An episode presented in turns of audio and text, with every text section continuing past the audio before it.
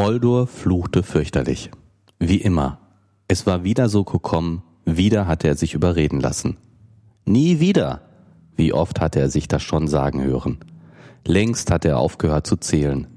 So wie er längst aufgehört hatte, die Feinde zu zählen, die er der Unterwelt überantwortet hatte. Sein Blick schweifte über die Ruinen der alten Tempelanlage, die vor ihm im Tal lag.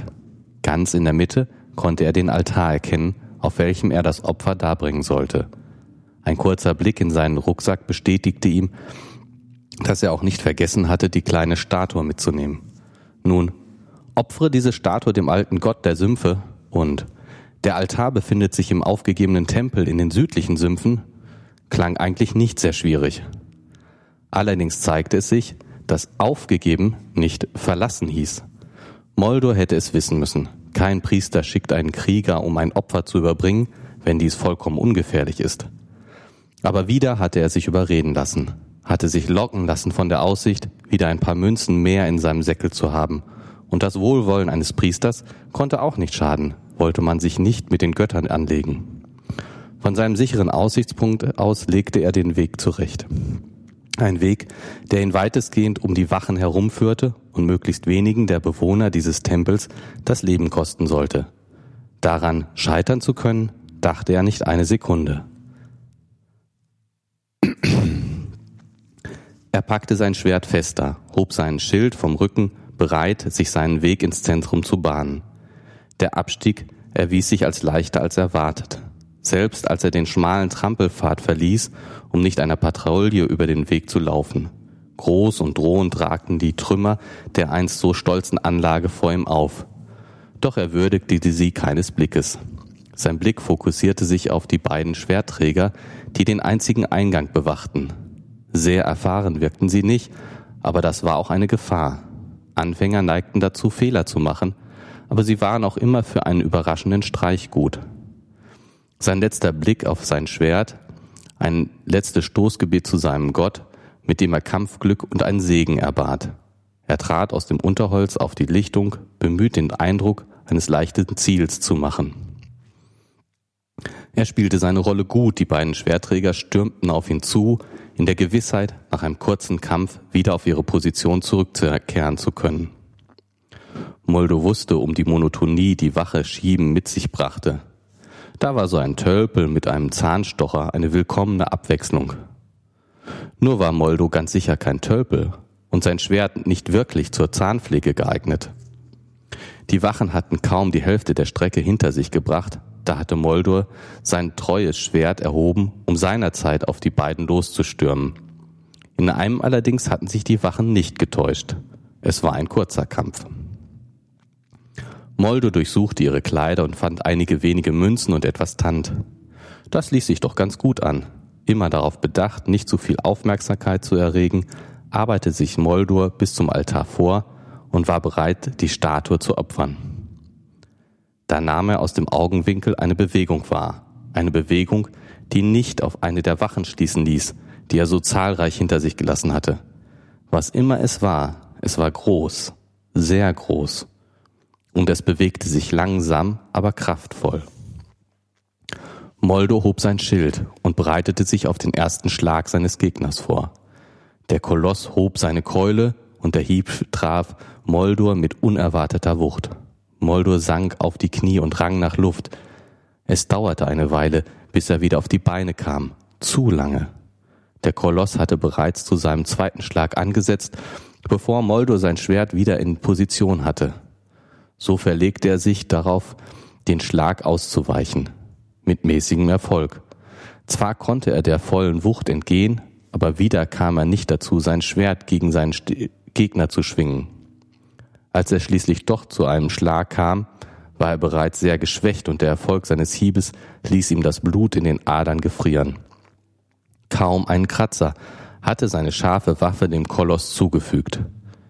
Das war ganz sicher nicht, was er erwartet hatte. Er hatte bereits viele Schlachten überstanden und nicht wenige hatten ihn zunächst in die Defensive gezwungen. Noch gab er nicht auf, noch war der Kampf nicht entschieden. Schnell griff er nach einem der Tränke, die er sich vorsorglich eingesteckt hatte, und sogleich verspürte er neue Lebenskraft in sich aufsteigen. Vielleicht nur eine Illusion, aber hinreichend, ihn mit größerer Stärke zuschlagen zu lassen. Schon bald musste Moldor erkennen, dass dies nicht reichen würde. Seine Kraft verließ ihn immer mehr. Die Schmerzen wurden größer und sein Gegner schien die Wunden, die Moldors Schwert ihm schlug, kaum wahrzunehmen. Aber er würde nicht weglaufen. Wohin auch? Er würde den Kampf bis zum bitteren Ende bestreiten. Er würde. Der Koloss hielt mitten im Schlag inne. Verwirrt irrte sein Blick umher. Moldo nutzte den Moment, doch noch, doch noch einen Hieb auszuteilen. Diesmal mit voller Wucht traf den Koloss und den Koloss ins Wanken brachte. Noch bevor Moldo erneut ausholen konnte, stürzte ihm der massige Körper entgegen. Er musste sich eilen, nicht von ihm erschlagen zu werden. Erstaunt bemerkte Moldo einen wahren Wald aus Pfeilen, die im Rücken des Giganten steckten. Suchend hielt Moldo nach seinem Retter Ausschau und schließlich entdeckte er einen Bogenschützen oben auf den Trümmern des Tempels, der ihm zuwinkte. Moldo grüßte dankbar zurück und sah, wie der Schütze leichtfüßig von den Trümmern sprang und seinem Sichtfeld entschwand. Geh da nicht allein hin.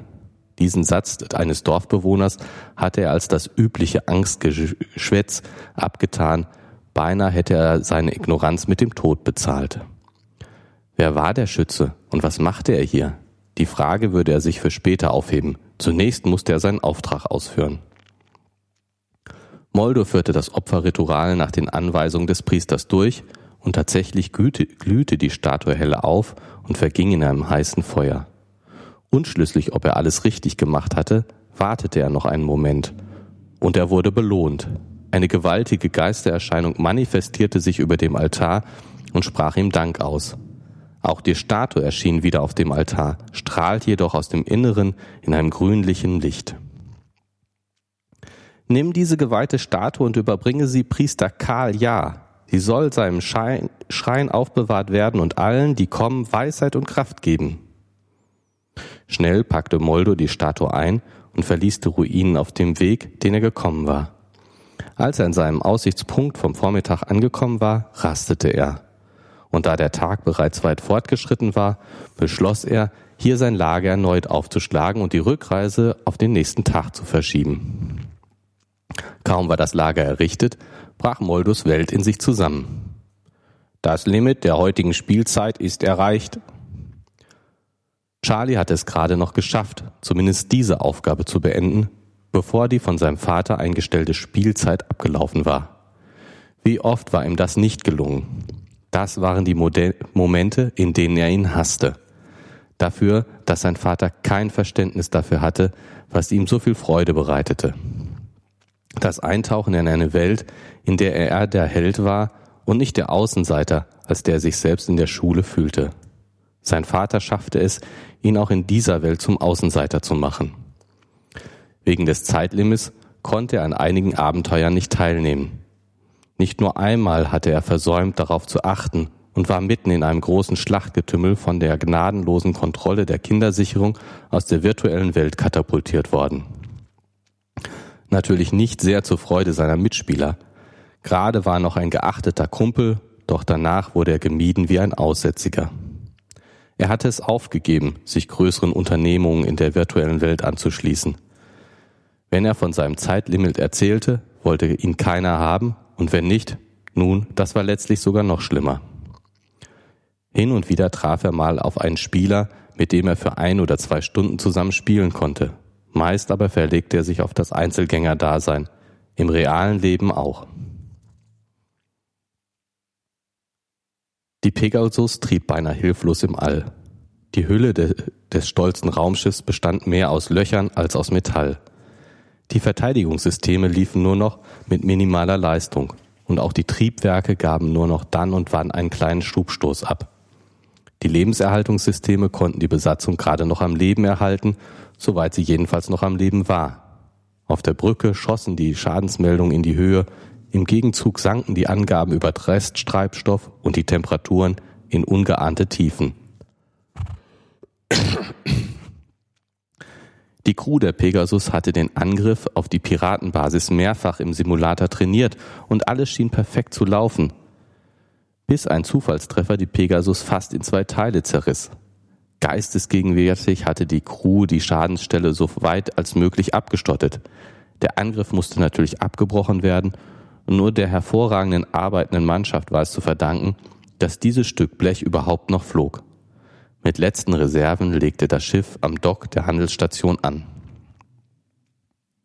Charlie entschied sich, die notwendigen Reparaturen durchführen zu lassen und nicht auf einen gespeicherten Spielspann zurückzugreifen. Diesen Weg wählte er nur, wenn er der Meinung war, die Spielmechanik hätte nicht korrekt funktioniert. Das schob er häufiger vor, als er sich's gern eingestehen wollte, aber zu einem Desaster aufgrund einer eigenen Entscheidung wollte er gern stehen.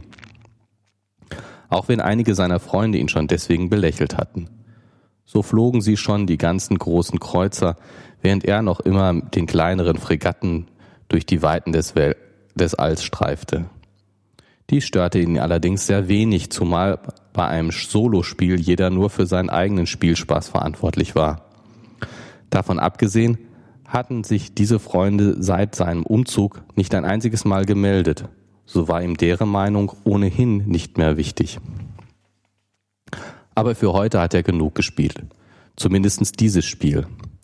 Er warf einen kurzen Blick in das Spieleverzeichnis und entschied sich, noch das Spiel eines virtuellen Fußballvereins gegen den aktuellen Tabellenführer zu bestreiten.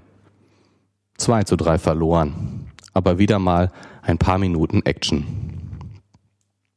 Wollen Sie wirklich beenden? Ja, er wollte. Seitdem er das Online-Rollenspiel besaß und regelmäßig spielte, fehlten ihm bei den normalen Spielen die Gespräche mit anderen Spielen, das Zusammenspiel und sogar die Streitereien. Auch wenn er vorwiegend allein durch die Lande zog, war er doch stets mit anderen Spielern in Kontakt, denen er begegnete, und nicht so selten kam es ein nettes Gespräch zustande. Er verglich das gerne mit einem Café, in das man sich setzte und dann ein kurzes Gespräch mit dem Tischnachbarn hatte. Und im Gegensatz zum Café traute er sich das Gespräch zu beginnen, schon weil ein gemeinsames Interesse von vornherein feststand. Mittlerweile war es recht spät geworden. So viel zum Thema Kindersicherung, damit ich früh ins Bett gehe, dachte sich Charlie. Aber sein Vater hatte wohl auch Angst, er würde dem Spiel verfallen. Ganz von der Hand zu weisen war die Gefahr natürlich nicht. Er selbst hatte vereinzelt Spieler kennengelernt, deren Lebensinhalt durch das Spiel geprägt war. Doch davon sei er sich weit entfernt. Er würde wohl einmal mit seinem Vater reden müssen, ob nicht doch etwas machbar wäre. Zumindest hatte er die Schule, auch die neue, nicht vernachlässigt. Jedenfalls war Charlie davon fest überzeugt. Bevor er den Rechner endgültig abschaltete, schaute er noch kurz über das Online-Portal auf seine Mails, beziehungsweise stellte fest, dass er wieder einmal keine bekommen hatte. Selbst die Spammer schienen sich nicht für ihn zu interessieren. Zu guter Letzt erlaubte er dem Antivirenprogramm, sich einmal um die aktuellen Informationen zu bemühen und diese dann beim Blick auf seine Festplatte auch gleich einmal auszuprobieren. Man konnte ja nie wissen. Derweil huschte Charlie ins Bad. Wie üblich meldete das Programm keine Funde. Charlie schickte den Rechner schlafen und kuschelte sich dann selbst unter die Decke.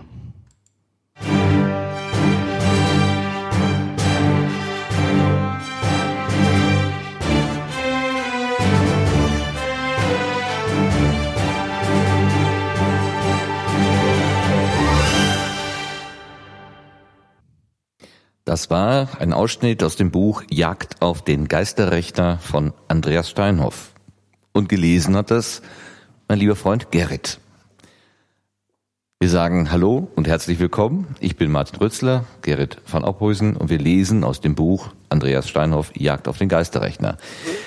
Ähm, das ist ein Kinder- und Jugendbuch, wo es um Technik geht, um das Verhalten im Internet, mit dem Internet, und wir haben uns vorgenommen, das einmal durchzulesen und vielleicht das eine oder andere an Kommentar dazu abzugeben. Gerrit, wie ist es dir ergangen? Beim Vorlesen jetzt? Ja. Ja, äh, wie man mitgekriegt hat, bin ich ein bisschen erkältet und äh, musste mich deswegen auch ein mehr als einmal, ähm, ja, äh, ich hoffe, man hat es nicht zu sehr gehört und äh, Ja, also dieses Vorlesen ist natürlich schon spannend und äh, war spannender, als ich gedacht habe. Ich meine, ich lese ja häufiger vor, aber so mit äh, vielleicht hoffentlich größerer Zuhörerschaft äh, im Hinterkopf ist doch noch mal ein bisschen spannender. Ähm, aber ansonsten, ja, so, schon so wie gedacht. Ähm, ja, wir wollen, Martin und ich, wollen äh, dieses Buch als Anlass nehmen, uns einfach zu unterhalten und äh, vielleicht äh, anderen Leuten dieses Buch nahezubringen und äh, andererseits natürlich die Themen. Du hast gerade schon gesagt, es geht um Internet, um Verhalten im Internet, um Rechner im Internet, um Sicherheit im Internet.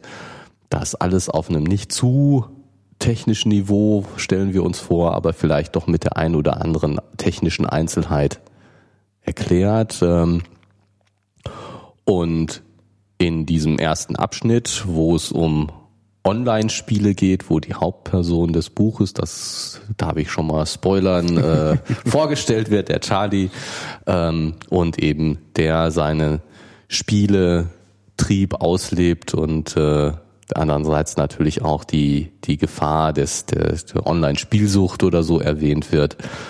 Ähm, ich steige jetzt einfach mal ein. Ähm, das, das erste Spiel, was, er da, was da ja beschrieben wird, es wird zwar nicht genannt, dass es World of Warcraft ist, also es ist nicht World of Warcraft, äh, aber es ist natürlich sehr stark angelehnt daran. Also World of Warcraft wird wohl das Vorbild gewesen sein für diesen Abschnitt. Und es ist natürlich auch das bekannteste äh, Online-Rollenspiel. Wie heißt das? Massive Multiplayer, sonst wie. Ich habe doch heute noch in der Wikipedia geguckt. Äh, Spiel, was natürlich ein hohes Suchtpotenzial bietet. Und ähm, das kann ich auch äh, gut verstehen, äh, dass dieses in eine Welt eintauchen und das eben mit echten anderen Menschen und das ist ja in dem Fall so, weil man mit anderen Menschen zusammenspielt, ein großes Suchtpotenzial hat wenn man aus seiner eigenen Welt entfliehen will. Und ich glaube, das trifft auf gar nicht so wenig Leute zu. Also mir ist es ja so gegangen, dass ich dieses Spiel eigentlich gar nicht gekannt habe, außer vom Namen her und vom, naja, von diesem Potenzial, was da so irgendwie immer so in den Medien rumschwirrt, ja. Das macht die Leute süchtig und das fördert irgendwie Aggression und so weiter. Ich habe mir das ja bei dem Andreas, äh, als wir mal da gewesen sind, auch das erste Mal angucken können. Ähm, beschreiben könnte man das wie so eine Comic- Situation, also eine vereinfachte grafische Welt, ähm, wobei vereinfacht, äh, es ist schon, schon relativ, komplex. Ja, es ist schon ganz schön, äh, ganz schön aufwendig dargestellt. Wir haben gerade uns vorher noch so einen, so einen kleinen Film angeschaut dazu.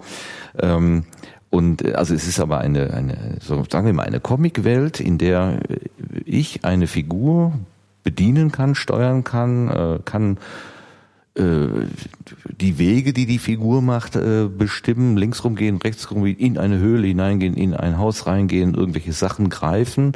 Ähm, und andere Figuren sind anwesend, die von anderen Menschen an anderen Computern gesteuert werden. Und ich kann mit diesen virtuellen Spielfiguren in Interaktion treten.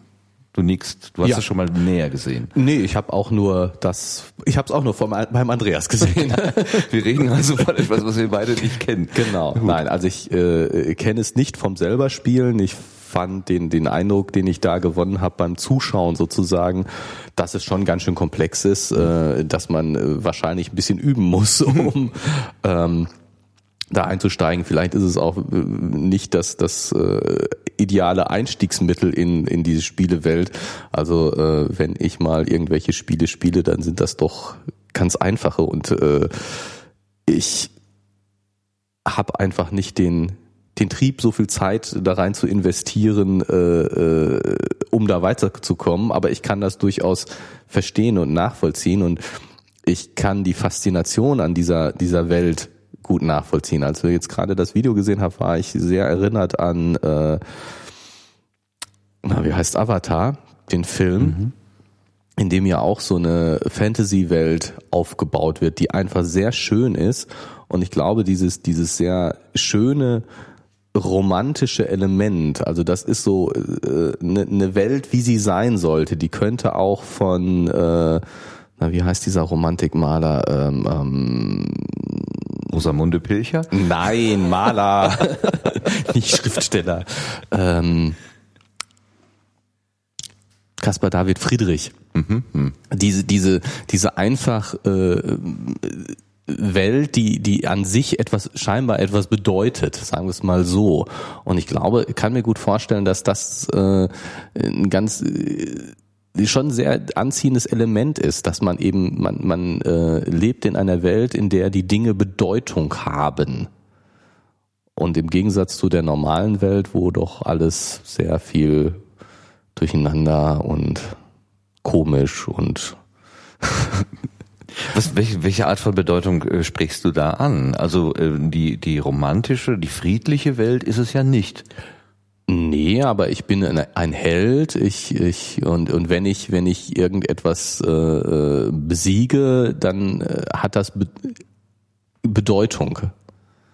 Und und ich bin jemand. Das bist du doch im normalen Leben auch. Äh, wo ist da der Unterschied, wenn du jetzt irgendwie, was weiß ich, im Dienst äh, musst einen Vortrag halten oder so und dann machst du diesen Vortrag und, und du erlebst das als Abenteuer und äh, wenn es gelungen ist, bist du doch auch ein Held in Anführungszeichen. Ach gut, du hast keine Drachen getötet, aber du hast vielleicht irgendwelchen Leuten etwas nahegebracht, was sie vorher nicht gekannt haben. Ja, aber hat das Bedeutung? Für die Leute vielleicht schon, ja. Ja, aber hm, kann ich jetzt wirklich die, die Bedeutung darin sehen? Also ich meine, du, du hast es vielleicht ein bisschen einfacher als ich. Du, du bildest Mediziner aus und äh, bilde sie nicht aus. Nein. Kannst nachher sagen, ich habe der Menschheit, der Menschheit was Gutes damit getan. ähm, Nimm mal so einen, so einen Polizist, der, der dann Grundschülern irgendwie äh, Verkehrserziehung beibringt. Ja, also wenn du über die Straße gehen willst, erstmal stehen bleiben. Nee, nee, nimm genau nicht den Polizisten. Nimm okay. den, nimm die Verkäuferin an der Kasse. Mhm. Die, die, wo, wo eben was hat das für eine Bedeutung, was sie da tut? Es hat keine Bedeutung. Natürlich hat es eine Bedeutung. Es ist aber eine sehr positive Sicht der Dinge. Ja, ich möchte das aber auch Ja, gut, okay. Alles klar. Sie muss keine Drachen töten, um eine bedeutende Handlung zu machen. Dass ich dort meinen Kaffee kaufen kann oder so, das ist doch gut für mich und äh, letztendlich ähm, ist es ein, äh, ein Vorgang, der in dem Wirtschaftssystem, was wir uns halt aufgebaut ja. haben, halt notwendig ist und als solches dann eben auch bedeutsam. Ist kein also, Abenteuer. Nein, okay. weißt du, der Punkt ist doch, der Punkt ist doch, dass ähm, wir brauchen uns gar nicht darüber streiten, ob das jetzt wirklich bedeutsam ist oder nicht oder äh, ob das richtig oder falsch ist. Ich, der Punkt ist doch, dass es bei für die Verkäuferin an der Kasse sehr einfach ist, sich bedeutungslos zu fühlen und dass es in diesem Spiel sehr einfach ist, Bedeutung zu erlangen. Ja. Ob das jetzt richtig oder falsch ist, ja. das ist ja nochmal eine ganz andere Frage. Also du gehst davon aus, dass wir Menschen uns nach Bedeutung sehnen, irgendwie.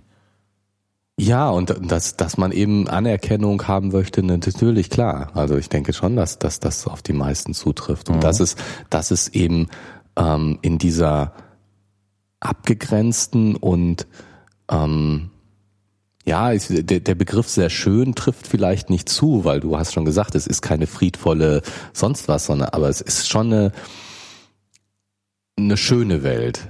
Die ist aufgebaut, um zu gefallen. Das muss man ja schon sagen. Ich meine, die Leute, die das machen, machen sich ja schon Gedanken darüber, dass es so ist, dass es den Leuten gefällt. Und ich glaube, die reale Welt ist nicht so gebaut, dass sie den Leuten gefällt, sondern sie ist so, wie sie ist.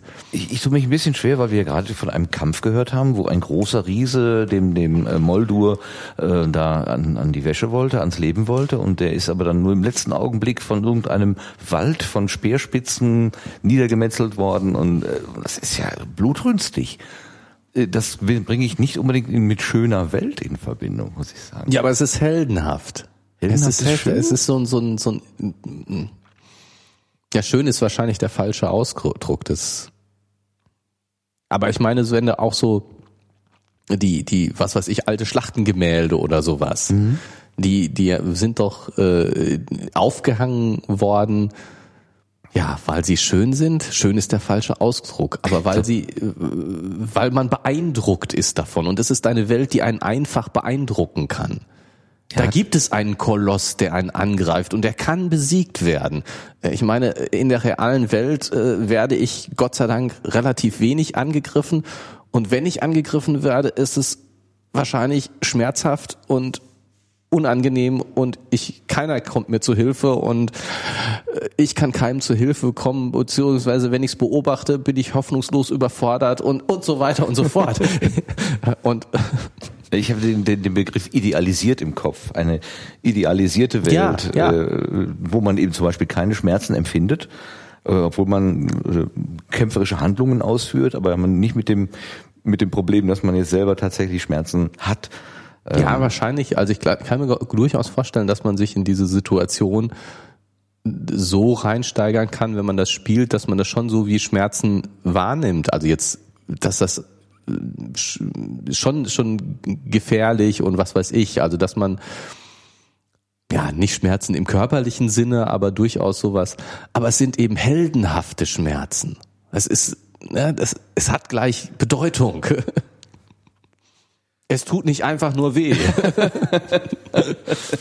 Es ist ein Unterschied. Es ist ein Unterschied, ob, ob äh, ich über die Straße gehe und äh, jemand zieht meins über, weil er mein Geld haben will und äh, äh, habe deswegen Schmerzen, oder ob ich beim Fußballspiel mit letzter Kraft, äh, was weiß ich, das Tor verhinder und dafür den Ball in die Meppe kriege und es tut schrecklich weh. Das ist ein anderer Schmerz. Also du wärst gerne ein Held, offenbar. Ich wäre gerne ein Held, definitiv. Also offensichtlich ist der ist das der Wunsch nicht groß genug, äh, um den Aufwand zu starten, ein Held in World of Warcraft zu werden, weil mir das zu anstrengend ist. Ich bin ein fauler Held, aber äh, ich habe durchaus völlig Verständnis für dieses. Ja, das das ich möchte gerne ein Held sein. Also diese Träumereien, die ist, kann ich gut verstehen. Was wir da gerade kennengelernt haben, waren ja im Prinzip so, ähm, also zwei verschiedene Typen von, von, von Computerspielen. Das eine ist eben dieses, ähm, wo man keine Mitspieler hat oder nur einen Automaten als Mit- oder Gegenspieler. Ähm, und das andere sind eben die Spiele, die ähm, eher so etwas wie Gesellschaftsspiele auf einem anderen Medium sind. Also wie ich mich früher bei Monopoly oder Mensch ärgere dich nicht oder so an einen Tisch gesetzt habe und hatte menschliche Gegenüber, gegen, gegen oder Mitspieler, ist das eben ähm, vermutlich dieser besondere Reiz, äh, dieses Multiplayer, Massiv Multiplayer. massiv Multiplayer. Online-Rollenspiel. Ich glaube, so hieß es. Das ist also tatsächlich hinter den Figuren, die ich da sehe, nicht jetzt ein Algorithmus steckt, äh, ein, ein Stück Programmcode, sondern tatsächlich die Handlungen von echten Menschen beeinflusst werden. Ja, wobei ich glaube, dass der Unterschied noch auf einer anderen Ebene ist, weil ähm, erstens ähm, hast du ähm, deine, es sind nicht in erster Linie oder ah, es sind auch, also bei World of Warcraft sind deine Gegner auch Menschen. Aber ich glaube, dass das, was den entscheidenden Unterschied macht, dass du Mitspieler hast, die Menschen sind. Ähm, und das ist jetzt zum Beispiel auch die, dass du äh, ein, Unterschied zu, zu den meisten Gesellschaftsspielen, die du ebenso normalerweise, wenn du Monopoly spielst, spielst du in einer netten Runde gegen andere Leute. Du hast wenig Spiele, wo du Teams bildest, die, die auch über längere Zeit Bestand haben. Ähm, das, das, ja, es gibt natürlich auch früh, gab schon früher diese, diese Rollenspiele. Also ich meine, das ist ja auch so ein, du spielst eben eine Rolle. Das ist, das ist eigentlich auch ein ganz wichtiger Punkt. Das ist nicht einfach nur ein, ein Begrenzung, äh, ähm, ja, begrenzt ist natürlich auch, aber es ist nicht nur, nicht nur eine Begrenzung, wenn du jetzt Mensch ärger dich nicht spielst, dann äh, ist deine Rolle begrenzt auf, äh, ich kann vorwärts gehen und ich habe einen Würfel, ich mein Würfel, der Würfel sagt mir, wie viel ich gehen kann. Die, du hast eine, eine sehr, sehr eingeschränkte Möglichkeit, deine Rolle zu gestalten. Und das ist in diesen Spielen natürlich, es ist ein Rollenspiel, wo du deine Persönlichkeit wirklich einbringen kannst. Ich meine, das ist, es gab ja früher schon diese Offline-Rollenspiele, ähm, die aber ähm, dann immer stark von einem Spielleiter abhingen und äh, ich denke nicht diese Involviertheit bieten konnten, weil das das das äh,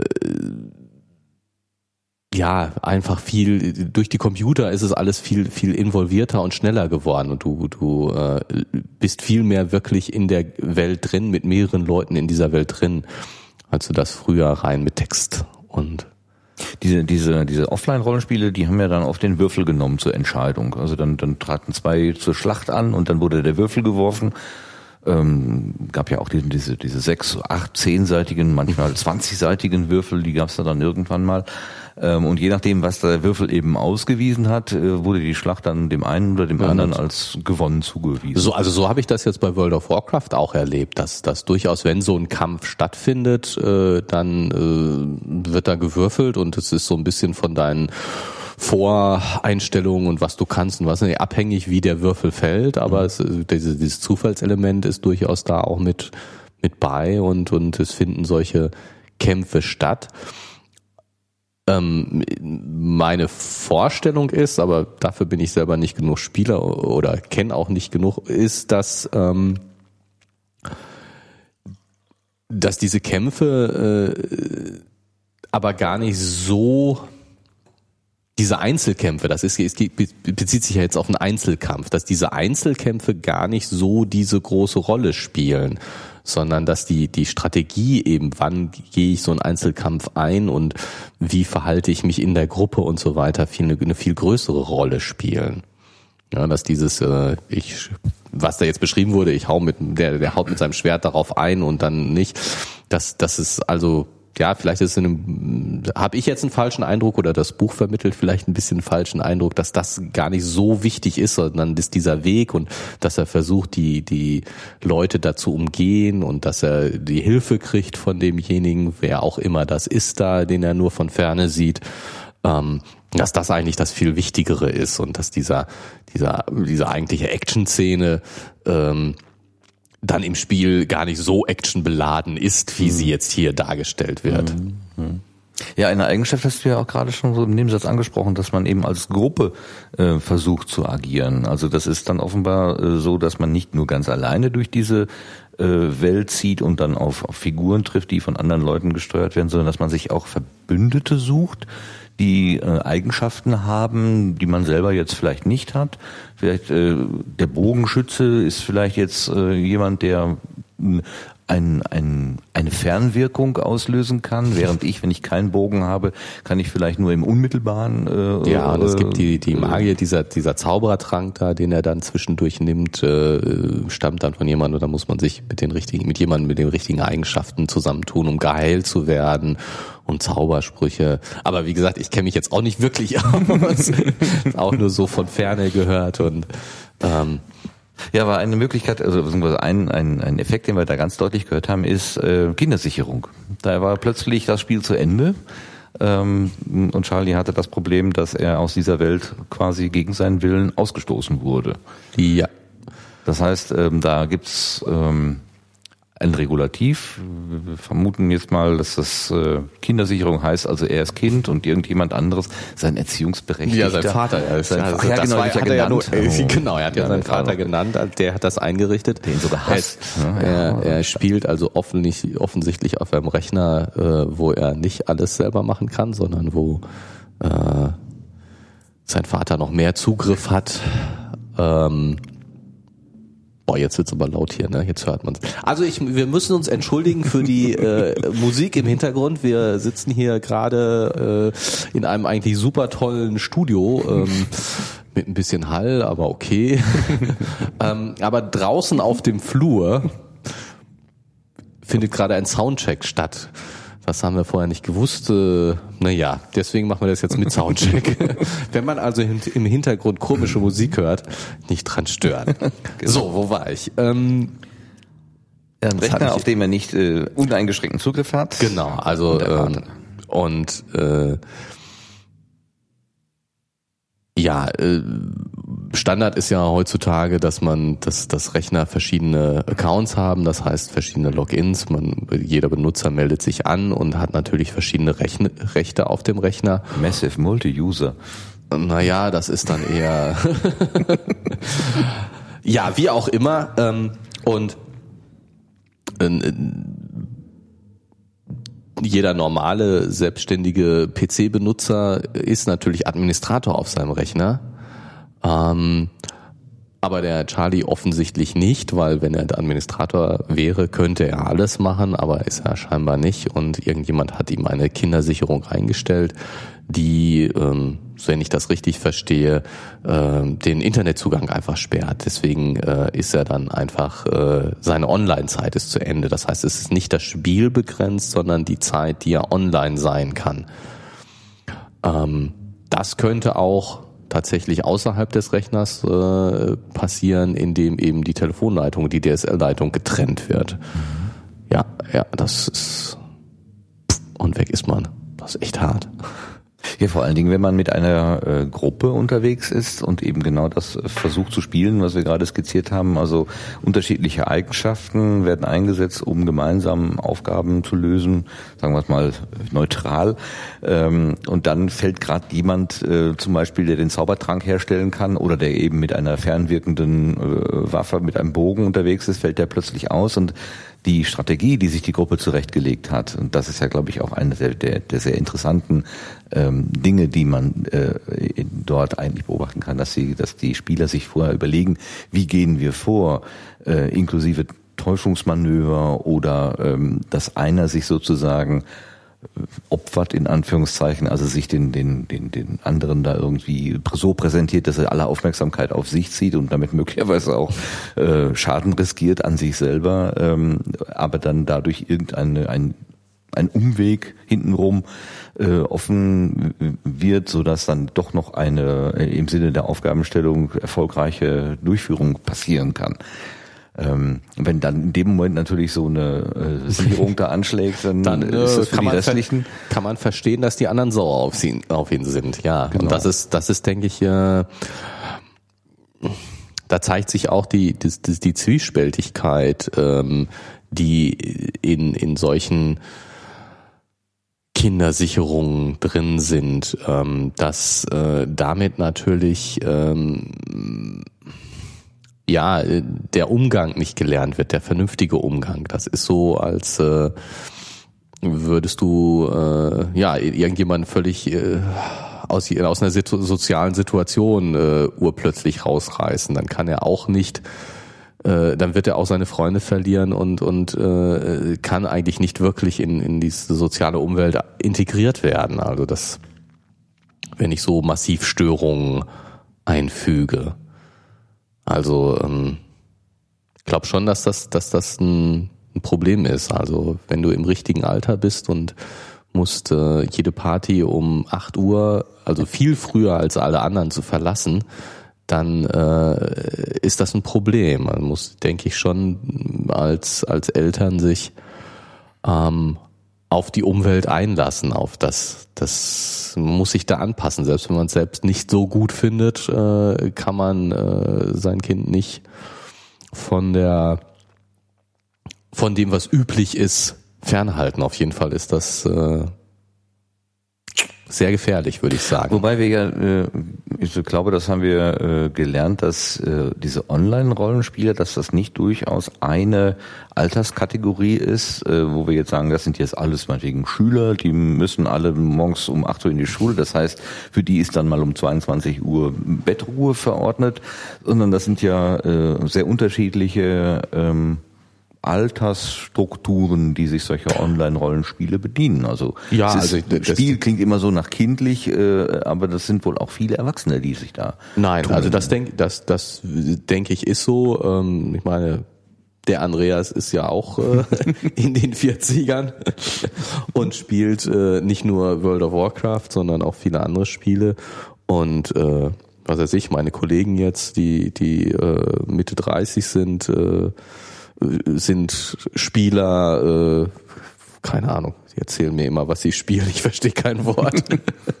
ähm, aber das, da handelt es sich auch um, um eben solche äh, Online-Rollenspiele. Ähm, also das, das ist nicht auf Jugendliche beschränkt und ähm, World of Warcraft hat weltweit 12 Millionen äh, Nutzer oder so. Also ich meine, das, da wird schon deswegen rund um die Uhr gespielt, weil es überall auf der Welt gespielt wird. Also da gibt's keinen, jetzt geht's los und jetzt ist Ende. Also man wird quasi Abonnent, wenn man da jetzt mitspielen will. Also muss man sich eigentlich was auf seinen Rechner installieren oder ist das eine reine Weblösung? Weißt du das? Es würde mich sehr, nein, man muss sich auf was auf dem Rechner installieren. Ich glaube, kann mir nicht vorstellen, dass das rein webmäßig funktioniert. Dafür ist es zu schnell, zu gut. Mhm. Nein. Also man muss sich was installieren. Ich, ohne es zu wissen, behaupte ich jetzt, man uh, muss was installieren. Super. Wir sind ja ähm, bestens vorbereitet. Genau. Ja, aber ich meine, wir wollten, wir wollten ja auch nicht, nicht, nicht zu sehr jetzt nur auf, über World of Warcraft sprechen. Nein, ich meine, nein. es ist, es ist sicherlich äh, das bekannteste Beispiel dafür. Das sagen zumindest immer alle. Ähm, aber, aber spannend ist ja überhaupt die, ähm, die Vernetzung an sich. Mhm. Also ich glaube, das ist, das ist wirklich das, das ist ja auch die, die überhaupt Spiele wieder nur eine Ausprägung davon, dass eben ähm, die, die Kommunikation und das Zusammenschalten äh, äh von Leuten, das Zusammenfinden von Leuten übers Internet eben eine, eine ganz neue Qualität von von Dasein schafft. Und das, das ist eben ja, ist jetzt, sind jetzt dieses, ist World of Warcraft als solch ein äh, kriegerisches Rollenspiel nur eine Ausdrucksform. Ich meine, man kann jetzt World of Warcraft nur sehr bedingt zum Beispiel mit Second Life äh, vergleichen. Ist Second Life überhaupt ein Spiel? Stellt sich die Frage. World of Warcraft ist ein Spiel, das ist ziemlich eindeutig. Second Life ist das ein Spiel? Hm, Spiel mit Puppen. Ja, und ist Facebook ein Spiel? Sicherlich nicht mehr. Aber der, der, der Übergang von, hm. von World of Warcraft über Second Life zu Facebook ist ein fließender, würde ich sagen.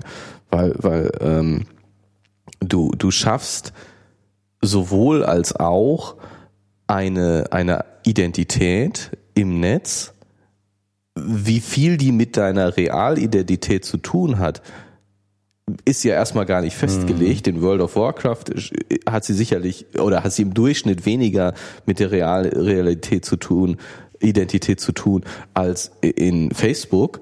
Aber auch in Facebook kannst du ja jemand ganz anderes sein, als du in echt bist. Es ist ja kein Problem. Eine, eine, etwas in Facebook zu spielen, was du gar nicht bist. Mhm. Und in, in, in World of Warcraft gibt es Missionen, du hast eine Aufgabe und du gehst durch diese Welt durch und, und äh, bestehst Kämpfe und machst und findest deine Freunde da. Aber dann dieses, du findest deine Freunde da, das ist in Facebook genauso. Du findest deine Freunde da mhm. und du kommunizierst mit denen. Du hast jetzt nicht so die Mission, die, zu, die du zu erfüllen hast. Es finden nicht die Kämpfe statt. Aber dieses wir kommunizieren miteinander und wir finden uns und wir finden Leute mit gleichen ähnlichen Interessen und wir ergänzen uns gut und wir, wir gestalten etwas zusammen, mehr oder weniger zusammen. Das ist, das ist schon das Gleiche. Und ich glaube, mhm. dass die, die Anziehungskraft von beiden auch ähnlich ist. Ich denke, dass, dass bei World of Warcraft der, da ist weiter von der Realität weg ist, der, der Sucht der Fluchtgedanke und damit auch der Suchtcharakter viel stärker ist. Du wirst sicherlich viel einfacher World of Warcraft süchtig. Die Gefahr davon ist viel größer, weil, weil wenn du, wenn du aus deiner Welt fliehen willst, aus der Realität fliehen willst, dann ist das in, mit World of Warcraft viel einfacher, weil es von der Spielidee weiter von der Realität weg ist. Du kannst weiter wegkommen von der Realität. Und in, in Facebook ist darauf angelegt, dass es dicht an der Realität ist. Die, die Leute, die Facebook sich ausgedacht haben, sind davon ausgegangen, dass du deine reale Person da darstellst. Mhm. Du musst es nicht tun, du kannst auch eine völlige Fake-Person sein, aber sie sind davon ausgegangen, dass du das, das tust. Sie fordern es quasi von dir. Und insofern ist es natürlich viel viel ein, äh, viel schwieriger da so sich eine, eine Scheinwelt aufzubauen und sich in dieser Scheinwelt zu verlieren. Ähm, aber ich sehe da durchaus, äh, dass das gar nicht so unterschiedlich ist, mhm. ob du über Facebook mit deinen Freunden virtuelle Freunde hast. Klar, ich meine, bei Facebook ist dann auch die Wahrscheinlichkeit viel größer, dass du dich im realen Leben triffst, aber auch die World of Warcraft Spieler treffen sich real. Auch die haben ihre Meetings und äh, die Gruppen lernen sich dann auch mal in real kennen. Mhm. Auch das ist jetzt nicht so völlig ungewöhnlich, dass, dass, dass, äh, dass man sich auch sozusagen persönlich kennt oder irgendwann kennenlernt, vorher oder durch mhm. das Spiel. Und in, in Facebook mag das stärker sein, aber das sind nur graduelle Unterschiede, denke mhm. ich. Mhm. Ich finde das interessant, was du gerade gesagt hast, dass es eben dieses, ähm, der Reiz ist, dieses vernetzte Spiel ähm, ist vielleicht sogar stärker als ein, ein, ein War, äh, also ein Kriegsspiel zu betreiben. Und das Vernetzte ist vielleicht sogar noch das Interessantere.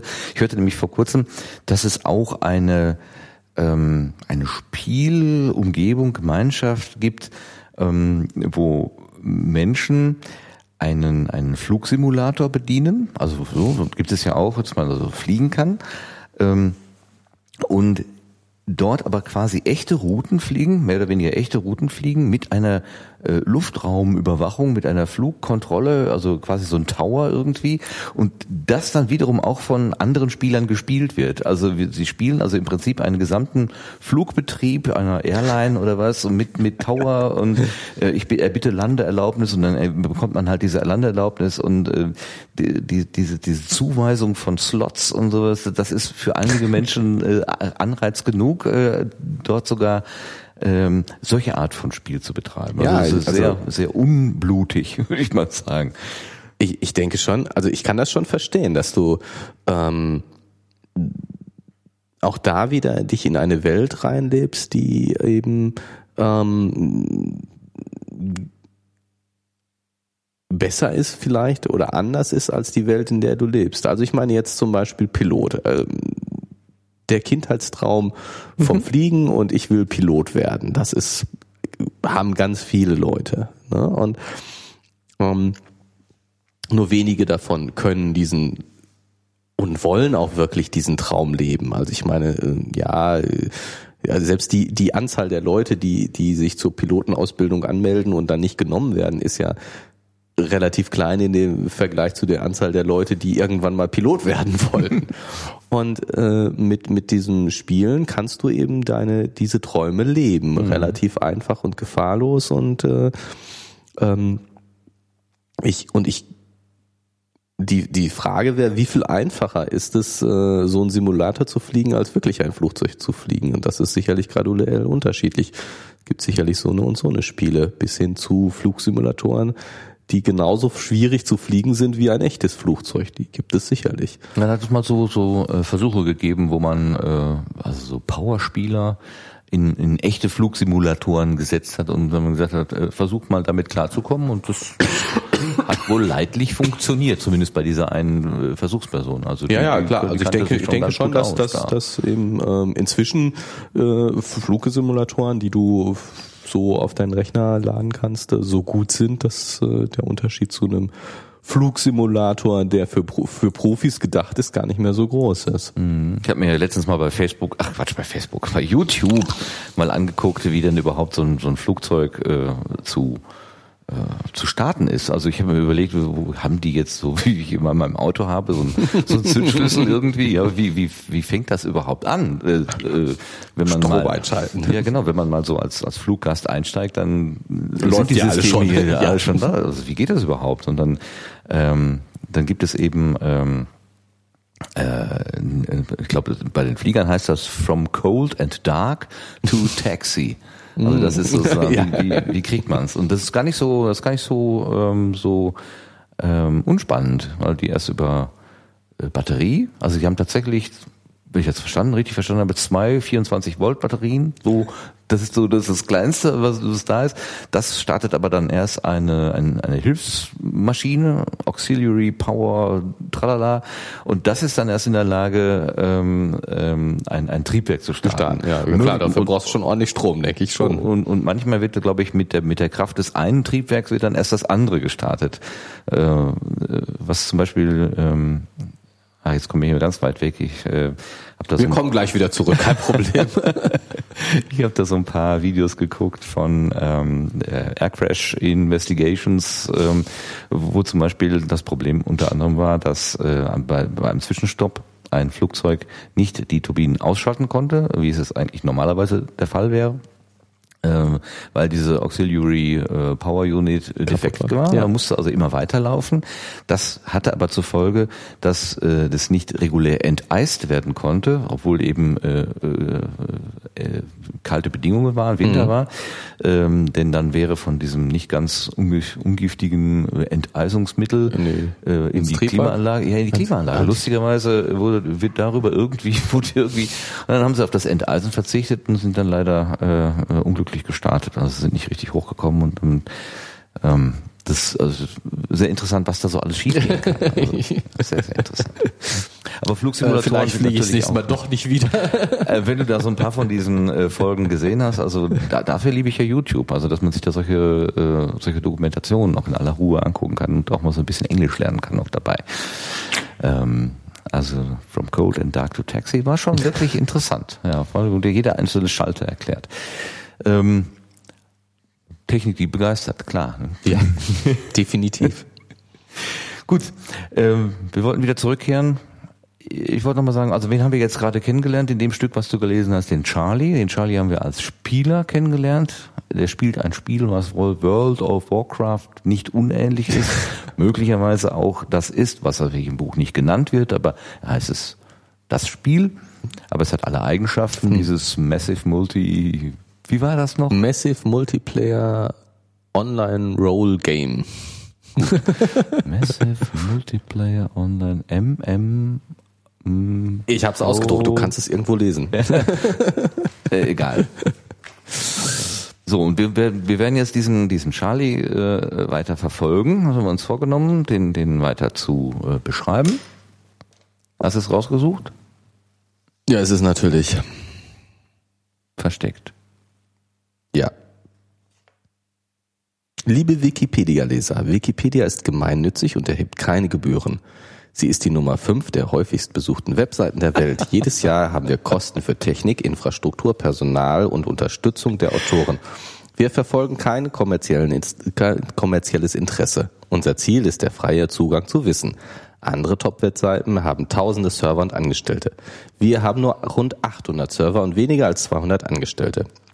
Und um, um unabhängig zu sein, schalten wir keine Werbung.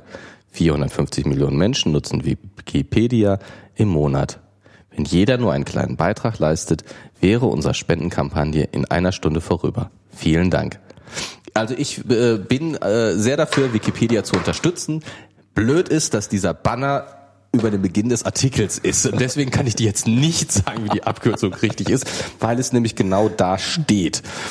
Ähm, also äh, Aufruf an alle, unterstützt Wiki- Wikipedia.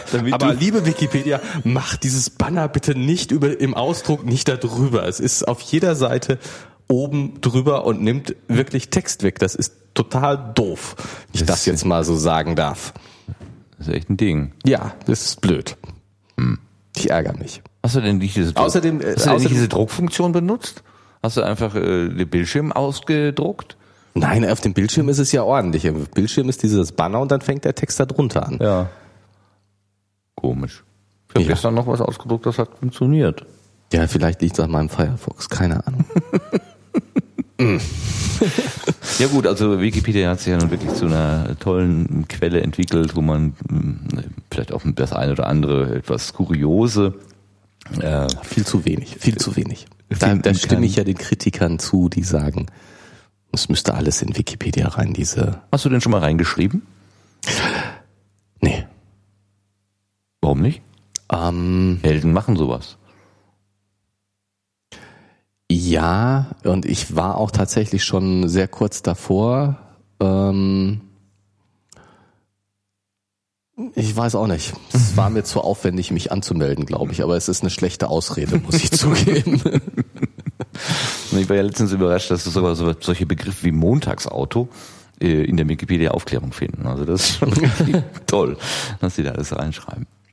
Ähm, ja, lieber Gerät, wollen wir das bei dem jetzt so belassen? Ähm, Oder möchtest du noch einen Gedanken anfügen?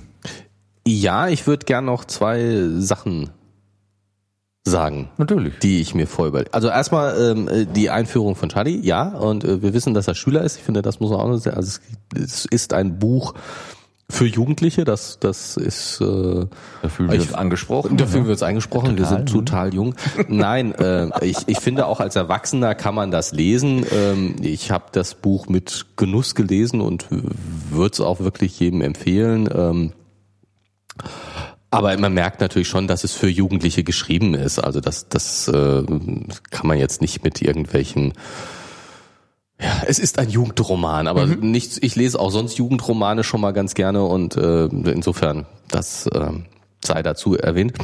Und ähm, ein Gedanken zu dem Ja, zu der, der Spielsucht und dem Begrenzen des äh, Online-Zugangs, der jetzt hier ja drin ist. Ähm, ich möchte einfach nur anregen, darüber nachzudenken, inwieweit äh,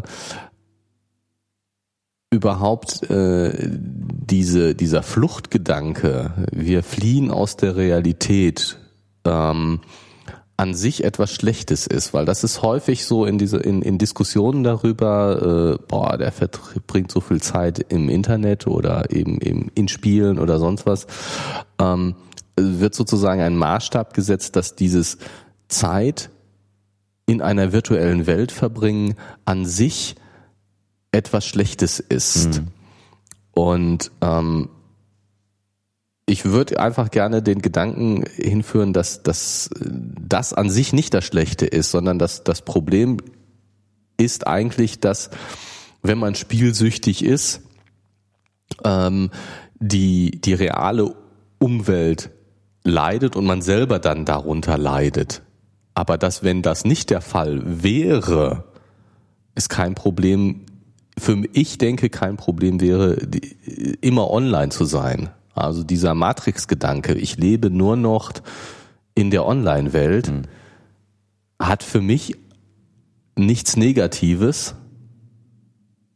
Ähm, äh, das Negative entsteht dadurch, darum, wenn ich, äh, äh, da ich im Moment, äh, da ich in, in der realen Welt auch noch leben muss und wenn ich das nicht mehr schaffe, dann habe ich ein Problem. Aber ähm,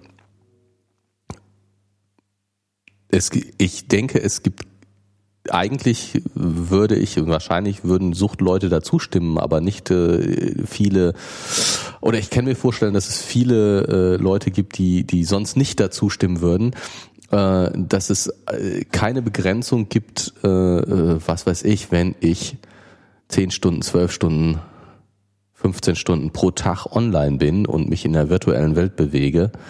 Ähm, das an sich ist nicht schlimm.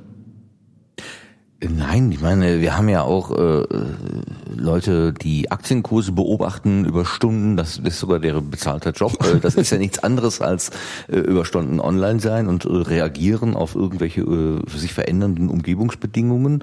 Ja, kaufen, verkaufen, halten, verkaufen, kaufen.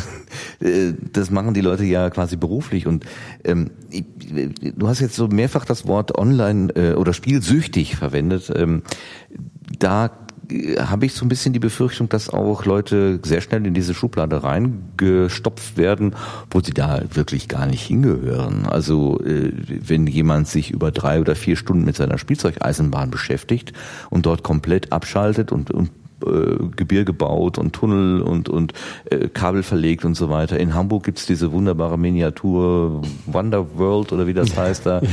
Ähm, da sind äh, Leute rund um die Uhr damit beschäftigt, eine eine Spielwelt äh, am Laufen zu halten. Äh, und äh, das wird hoch gelobt. Ähm, das hat auch mit der Realität nichts zu tun. Zu tun genau, also genau. Das, also das, das ist jetzt, das ist jetzt wirklich so.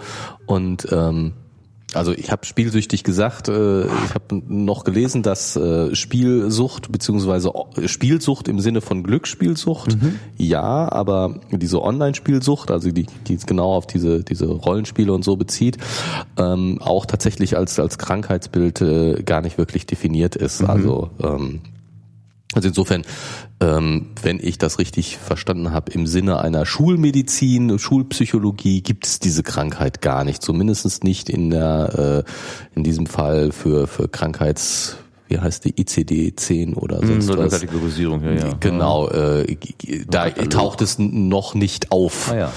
Und in, aber äh, nichtsdestotrotz äh, gibt es sicherlich Leute, die ähm, in dem Sinne spielsüchtig sind, dass sie, dass sie äh, selbst nicht davon loskommen und äh, selbst darunter leiden, dass sie eben in ihren Handlungen nicht mehr frei sind.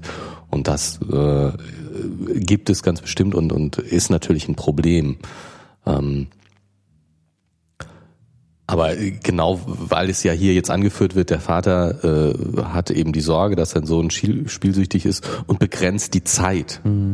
Und ich glaube, dass das eigentlich gar nicht so der Punkt ist. Und dass, dass, dass weder die Zeit noch die, ähm, inwieweit, wie wichtig das für mich ist, äh, eine Rolle spielt, sondern wie komme ich mit dem Rest klar, dass das eigentlich das Problem ist. Und äh, dass darüber dann, naja, die Sucht mehr oder weniger oder wie man es jetzt genau bezeichnet ist, definiert sein müsste und das, äh, ja, das ist, also ich äh, kann es jetzt gar nicht so festmachen, aber ähm, ich schon den Eindruck habe, dass, dass viele äh, jetzt gerade dem Online-Gedanken nicht so zugetane Leute ähm, sozusagen ähm, die die Zeit des Online-Seins ähm, äh, als Be Begrenzung empfinden oder sagen, dass das muss man doch begrenzen. Und und dass das in vielerlei Hinsicht eben und da ist das Buch vielleicht sogar tatsächlich sogar schon ein bisschen veraltet. Ich meine von 2009 gerade noch mal nachgeguckt. Mensch, ist das 2009, Wann ist das ja. alt? Genau. ähm, äh, dass, dass heute äh, eben mit, mit Smartphones, äh, äh, mit denen man dauernd online ist, in einem gewissen Sinne und dass auch die, ähm, die, die Übergänge zwischen Realität und virtueller Welt verschwimmen. Und das ist eigentlich was total Spannendes, was, was stattfindet. Ich meine, World of Warcraft ist ganz klar eine, eine virtuelle Welt. Aber äh, wie war das? Ich habe jetzt äh, auf dem Smartphone kannst du äh, Star Dings, wie hieß die App? Äh, hältst dein Smartphone in den Himmel und er zeigt dir den Sternenhimmel, den du quasi so, ja, siehst ja, und genau. er sagt dir, wie die Sterne heißen. Richtig. Ähm, Hab ich doch auch hier drauf. Wie heißt das Teil? Und ähm, ist das jetzt virtuell oder ist das real? Bei mir ist es Star Chart, also Ja. Karte. So. Gut. Ja? Ähm, und das, das, ich, Es ist so reell wie eine Karte, also wie eine normale Sternkarte, Landkarte. Also es ist eine Projektion der Wirklichkeit, eine Abbildung. Also für mich äh, äh, reduziert in der Komplexität, damit ich es überhaupt begreifen kann. na, es ist mehr als eine Karte. Es ist ja, äh, du, wenn du, wenn du dein, dein Smartphone bewegst, bewegt sich das ja mit. Ja, Es, der, der Unterschied zwischen diesem Teil und einem Fernglas äh, ist ja, das ist viel, viel mehr als eine Karte. Du musst, du, du siehst die Realität dadurch. Also du, äh, ich glaube, bei dieser App ist es dann so, dass du, dass die, dass die Sterne, du hast klaren Himmel und was weiß ich. Aber äh, stell dir vor, du, du guckst wirklich durch die Kamera des, des, des Smartphones ja. und du siehst durch die Kamera das, was du wirklich eins zu eins siehst, dann ist das ja keine virtuelle Realität, keine Karte, keine Abbildung. Es ist die Realität, die du da siehst. Und in diese Realität sind einfach die Namen eingeblendet. Und, und dieser Übergang, dass du, dass du nicht mehr äh, äh, eine Trennung hast zwischen virtueller Welt und realer Welt, sondern dass die, dass das eins wird, dass die reale Welt durch die, durch das virtuelle einfach nur ergänzt wird. Ja, trotzdem sehe ich da, ähm, das ist eine, eine, eine technisch eine anderes, ähm, eine andere Schicht, wenn man so will. Aber wenn ich letztendlich ähm, ähm, mit einer mit einer Straßenkarte in der Hand äh, durch eine mir bis dahin unbekannte Straße gehe und und zähle sozusagen ab. Bei der dritten muss ich links rein. Dann habe ich ja auch eine Wirklichkeit und eine Abbildung davon in der Hand und bringe sie sozusagen in Abgleich miteinander. Und so sehe ich das mit diesen Apps eigentlich auch. Nur dass ich da eben den Komfort habe, dass ich die Karte nicht in der Hand habe, sondern dass das Bild, was die Kamera aufnimmt und das Bild, was mir sozusagen der Kartenausschnitt, der mir da äh, präsentiert wird, von dem Gerät schon optimal irgendwie zusammen zusammengebracht wird und mir dann diese Informationen auf, einem, auf einer sehr komfortablen Art und Weise äh, präsentiert wird. Ich muss jetzt nicht mehr Norden einnorden oder so, was man früher mit der Landkarte dann immer mühsam musste, sondern es wird alles von diesem Gerät übernommen. Also vieles von dem, was ich eigentlich als Karten- und Kompassbenutzer an eigenen Fähigkeiten aufbringen muss, nimmt mir diese App ab. Aber letztendlich äh, vom Inhalt würde ich ja gar nicht so sagen, dass es so viel anders ist als früher. Na. Für mich ist das eine, eine Abbildung, äh, eine, ein Modell der, der Wirklichkeit äh, ist hier reinprogrammiert. Und äh, dieses Modell ist halt in der Lage, ähm, selber den richtigen Ausschnitt zu finden, weil es in Anführungszeichen ja, oder ich meine, du hast, ist. du hast eben dann ein Navi-System, das dir den richtigen Weg findet oder so. Ja. Also das, ja, also insofern stimme ich dir zu. Du hast eben eine, eine Karte, die ein bisschen intelligenter mhm. ist. Ähm, aber ich glaube schon, dass, dass durch die ähm, dadurch, dass dieses Gerät auf deine Handlungen reagiert, ähm, eine neue Qualität geschaffen wird. Also dass es mehr ist als äh, eine Karte. Ähm, dadurch, dass es, wenn es denn wirklich in die Realität integriert ist, ähm, du, dass, dass du eben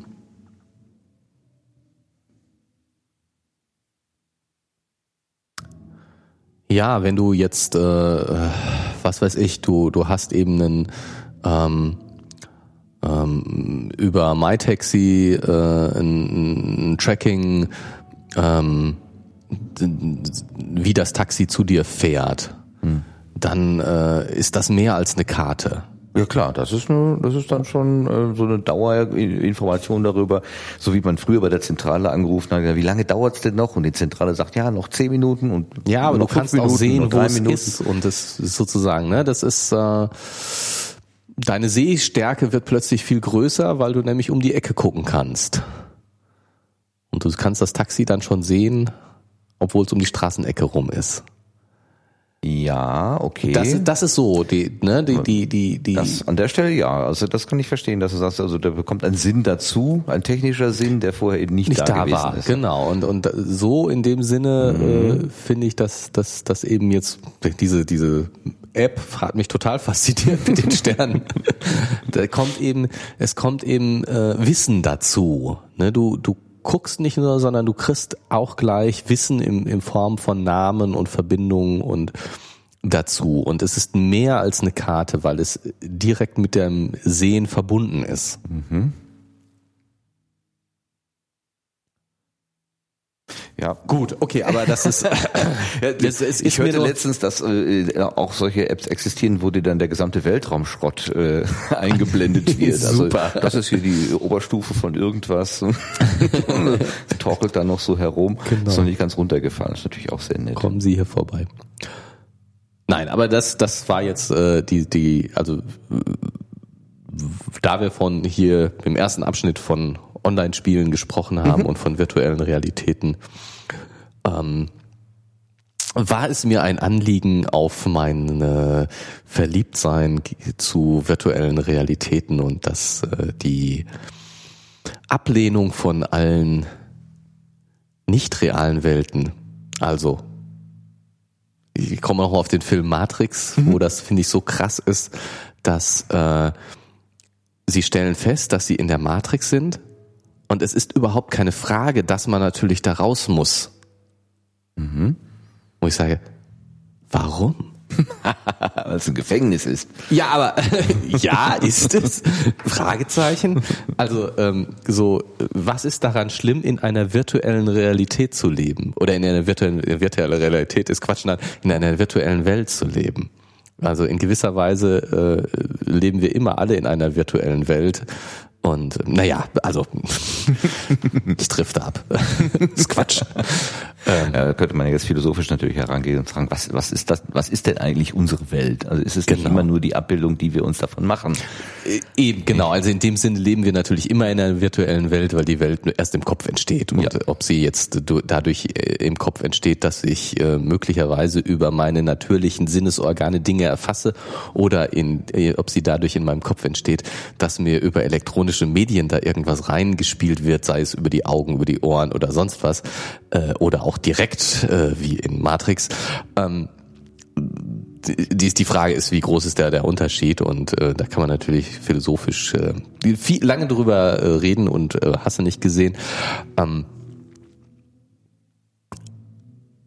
ich finde es erstaunlich, dass das eben ganz häufig, und das, das Matrix ja nur ein Beispiel für ähm, so dieses wenn es künstlich virtuell ist, es sofort total abgelehnt wird im Vergleich zu, wenn es eben mehr oder weniger natürlich ist. Und dann wird das als die reale Welt bezeichnet. Und wenn es eben künstlich ist, dann ist es die virtuelle Welt. Und ich denke, dass der Unterschied gar nicht so groß ist und in Zukunft auch immer kleiner werden wird. Ich überlege gerade, ob rechtsdrehende Milchsäuren im Joghurt nicht auch eine virtuelle, also eine Form von virtueller Welt sind. Äh, ganz oder, bestimmt. Oder ob das was Reales ist. Wie, wie, wie real ist das Higgs-Boson? Also ich meine. Ja, äh, da fragst du mich jetzt was, keine Ahnung. Ja, nein, nein, also ich meine, das ist doch, das ist doch ganz klar. Sobald ich äh, wissenschaftlich außer de, aus dem Bereich der äh, direkten Erfahrung rauskomme, wenn ich äh, Bakterien schon nur im Lichtmikroskop sehen kann. Ja, eben. Das sind die real gegen. oder sind die nicht real? Da wird jeder noch sagen, die sind real. Äh, wenn ich nur äh, über massive Berechnungen äh, dahin komme, äh, etwas zu sehen, oder weiß ich nicht, du kannst die Schritt, schrittweise weiter. Also ich meine, du guckst mit der Lupe an. Mit der mhm. Lupe kann man sehen, mit einem bloßen Auge nur sehr, sehr schwer. Ist das real oder nicht? Lichtmikroskop. Mit dem Mikroskop kann ich sehen, naja, das ist nur eine Verstärkung der Lupe, aber kann man sie nur wirklich sehen oder nicht? Dann komme ich zum Elektronenmikroskop. Mhm. Ähm, da gibt's schon die Sichtbarkeits, aber andererseits ist auch nur, viele Leute denken zumindest, ist nur eine äh, ja das Mikroskop nochmal äh, verbessert, dass es inhaltlich ganz was anderes ist und ähm, schon viel, viel virtueller ist sozusagen das, was da passiert. ähm, äh, ja, es ist so, es ist viel, viel virtueller und, und da braucht man schon bildgebende Verfahren, um äh, mhm. da was rauszuholen. Und äh, und dann, wenn es dann eben noch weitergeht, eben jetzt zum Beispiel Higgs-Boson, äh, wo nur über statistische Verfahren überhaupt noch irgendetwas äh, festgestellt wird, ob da was ist oder ob das nicht ist und, und man weiß nicht so genau, wenn ich es fünfmal messe, wissen wir noch nicht, ob da was war. Wenn wir es äh, hundertmal gemessen haben, ja, dann ist sehr wahrscheinlich was da gewesen. Ne? Hallo? Ist da jetzt was oder ist da nichts? Oder eben, also ich meine, klar, wenn jetzt in Richtung Quanten äh, geht mit, mit Delokalisation, äh, Elektronen sind an mehreren Orten gleichzeitig und hast du nicht gesehen. Äh, äh, ist das Realität oder ist das äh, nur Vorstellung? Also es ist natürlich die die ich, ich denke, äh, es ist Realität. Ich bin da sehr überzeugt von. ähm, aber es ist natürlich eine sehr abstrakte Realität und es äh, insofern finde ich sind auch äh, die Dinge, äh, die in World of Warcraft passieren, Realität. Also das da ist die der Unterschied ist nicht mehr so groß. Ich muss ich kann es mir vorstellen, also ist es da und es hat Auswirkungen und äh, innerhalb seines Systems funktioniert es gut. Es hat zumindest reale Wirkungen, ja. Also die Gefühle, die da gefühlt werden, äh, der der Schweiß, der an den Fingern klebt, weil es irgendwie spannend wird oder so, das hat natürlich ganz äh, reale Bezüge. Also da, das ist jetzt nicht äh, virtuell. Genau, ja. genau, das meine ich, das meine ich, dass eben das, das die blutende Wunde, die ist Gottlob dann virtuell und nicht ja. real. Ja. Das ist dann ja. wiederum das, äh, der Vorteil, dass man sich gefahrlos in Gefahr begeben kann. Und wie Charlie ja auch sagte, mal einfach auf einen anderen Spielstand zurückgreifen kann, äh, falls dann Je mal das Schiff irgendwie kaputt ja, ja, aber, aber, aber auch das ist, das ist jetzt zum Beispiel eine ganz interessante Sache. Das funktioniert in diesem alten Spiel, wo ich eben nicht über äh, äh, in der sozialen Struktur bin. In, in den sozialen Strukturen funktioniert das nicht wenn ich wenn ich äh, da äh, er hat da in in dem in dem World of Warcraft äh, ist er rausgezogen worden durch die durch den Online Cut, mhm. dann war er weg, da konnte er nicht zurücksetzen, weil die Leute das mitbekommen haben. Ja, da, also ich denke, da müssen wir doch unterscheiden. Also die Aufgabe, die er zu erledigen hatte, also stelle jetzt äh, diesen, was war das irgendwie, äh, irgendwas jetzt zu diesem Altar hinbringen oder so, ja, äh, die wird er auch am nächsten und am übernächsten Tag erneut wieder in Angriff nehmen können. Ähm, die Sozialkontakte oder seine, äh, seine Mitstreiter, wenn er die einmal verprellt hat, dann äh, werden die ein bisschen vorsichtiger sein, mit ihm zu spielen und beim nächsten Mal vielleicht eben auch gar nicht mehr mit ihm spielen wollen. Also diese, diese Auswirkungen, die bleiben real übrig. Das verstehe ich so, ja. Ja. Ähm, nur die, die, die Spielaufgabe, die wird sich ja schon wiederholen am nächsten Tag. Also die Möglichkeit hast du. Da setzt sich schon irgendwie wieder was auf einen Ausgangszustand zurück. Ja, aber was ist das Wesentliche? Also ich meine, dass das äh, äh muss man jetzt einen Spieler fragen eigentlich. Ist es wichtiger, sozusagen die Aufgabe zu erfüllen oder ist es wichtiger, äh, seine, in seiner Community zu sein? Seine Gruppe da zusammen zu trommeln und möglichst sich auch äh, zu treffen und äh, gemeinsam sich auch weiterzuentwickeln. Ich glaube, man kann ja da irgendwie. Äh, zumal ich, zumal ich nicht nicht hundertprozentig sicher bin, dass, dass, dass in allen Spielen so ein Zurücksetzen auf den alten Spiel, Spielstand äh, funktioniert. Also ich, ich kenne World of Warcraft. Wir, wir sind wieder an dem Punkt, wo wir zugeben müssen, dass wir World of Warcraft nicht kennen. Aber ich, ich bin, ich weiß, dass es Spiele gibt, wo das eben auch nicht möglich ist. Hm. Dass ähm, dass das eben auch so ein, so ein, so ein One-Way-Ticket ist. Du kannst natürlich wieder ganz von vorne anfangen. Du jo. kannst dich, äh, kannst äh, sozusagen äh, sterben und sagen, jetzt äh, bin ich eine ganz neue Person und fange mhm. nochmal ganz von vorne an. Aber das ist natürlich ein bisschen was, was anderes, als auf den letzten gespeicherten Zustand zugreifen zu können. Du musst deine ganze Persönlichkeit wirklich dann auch wieder neu auffahren und alle, alle Dinge neu erringen. Mhm. Ähm, und äh, das ist nicht einfach, ich wiederhole mal eine kleine Aufgabe. Mhm. Und, und ich denke, dass ähm, das im realen Leben die Entsprechungen ja auch gibt. Wenn ich in einem, im Studium eine Klausur verkackt habe, dann kann ich die auch wiederholen. Zumindest ein, zwei, drei Mal. Aber ähm, äh, also auch da gibt es Wiederholungsmöglichkeiten mhm. zurück auf Start. Aber die, die, das, das, das meiste eben, das Wichtige, das kann ich nicht wiederholen das ist eben dann ähm, die unerträgliche Leichtigkeit des Seins. Boah, habe jetzt mal so richtig wow. mal geklotzt. Von einem Buch zum anderen Buch.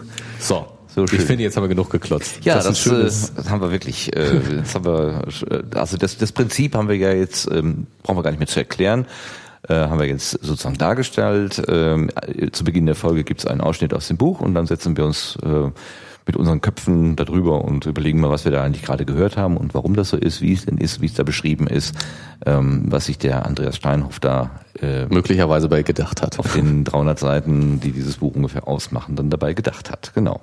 Ähm, wir sollten noch sagen, dass, dass diese erste Folge insofern etwas ungewöhnlich möglicherweise war. Wir wissen noch nicht genau, was passiert, aber eigentlich äh, hatten wir die Überlegung, dass wir auch mal hin und wieder so ein bisschen technische Sachen erklären, weil es in dem Buch auch um, mhm. um technische Sachen geht, um wie funktioniert äh, Internet, wie funktioniert Internetsicherheit äh, auf einem einfachen Standard auch für den unbedarften End-User gedachten Standard ähm, und dass wir also da heute überhaupt nicht drüber gesprochen haben, liegt daran, dass das Buch natürlich mit diesem diesem Internetspielerei anfängt und äh, da, dass wir aber da in Zukunft vielleicht ein bisschen mehr zu sagen, weil das Buch auch dazu ein bisschen mehr zu sagen hat. Aber Gerrit, wenn wir über eine Sache, die wir nicht kennen, schon eine Stunde zwanzig reden, wie reden wir denn dann über Dinge, von denen wir vielleicht ein bisschen mehr Ahnung haben? Naja, ich meine, das ist doch immer so. Wenn man keine Ahnung hat, kann man viel erzählen. Wenn man Ahnung okay. hat, die nächsten, ist man schnell fertig damit. Das ist so.